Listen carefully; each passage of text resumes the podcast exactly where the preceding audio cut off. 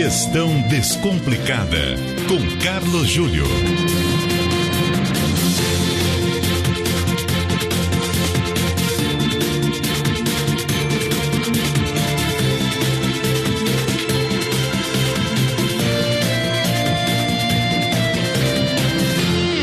Carlos Júlio, muito boa tarde, tudo bem? Tudo bem, Débora, boa tarde a você, boa tarde aos ouvintes da, do Gestão Descomplicada. Ô Júlio, o nosso assunto hoje é o atendimento. O que, que você destaca aqui para o nosso ouvinte? Nossa, quanta coisa para falar sobre atendimento, né, Débora? Você é uma pessoa feliz com o atendimento dos seus principais fornecedores? Não. Não é, né? Que desafio enorme, né?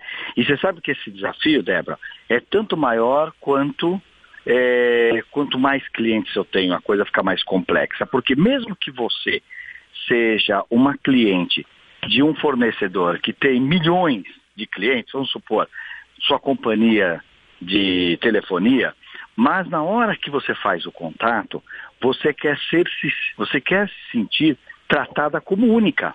Não interessa que a companhia tenha 2 milhões de clientes, mas você quer ser o cliente, ou melhor, a cliente. E também é muito complexo quando você tem o chamado marketing em multiníveis, né? quer dizer, de vários níveis, os seus canais até chegar no cliente final. Por exemplo, as montadoras de automóveis. Para que esse cliente esteja feliz com a marca, depende muito da concessionária. Então, muitas vezes, a marca faz um produto certo, de qualidade, etc. e tal. Mas se lá na ponta a tua concessionária não dá um bom atendimento, não dá um bom serviço pós-venda, não faz as manutenções dentro dos tempos e dos parâmetros de qualidade esperado, você acaba por, é, é, digamos assim, macular a própria marca. E aí a preocupação, muitas vezes, dessas empresas de capacitar em termos de atendimento todos os seus canais daí para frente. Você imagine, por exemplo, os postos de gasolina. Você tem lá a distribuidora e ela tem, sei lá, 10, 15 mil postos de gasolina, muitas vezes de donos diferentes, portanto com gestão diferente. Então imagine para você criar uma homogeneidade no atendimento.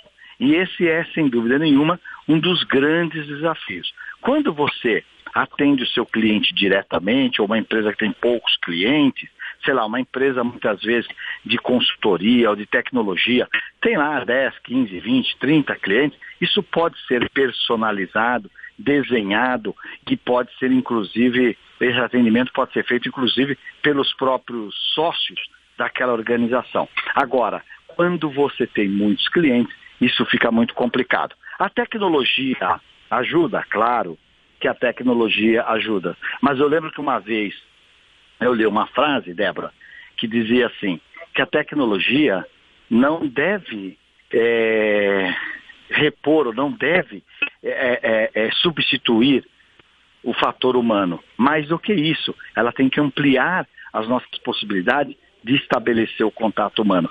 Porque no fundo, ou no final do dia, todos nós queremos ser tratados com pessoas especiais como clientes especiais. Não é verdade, Débora? Com certeza. E principalmente o que a gente quer é ter os, os nossos problemas solucionados. É, é verdade. Você sabe que eu costumo dizer o seguinte: as pessoas não vão esquecer o que, o que você fez. As pessoas provavelmente vão esquecer o que você fez ou ou, ou, ou, ou, talvez até a questão e o problema, mas não como você as tratou.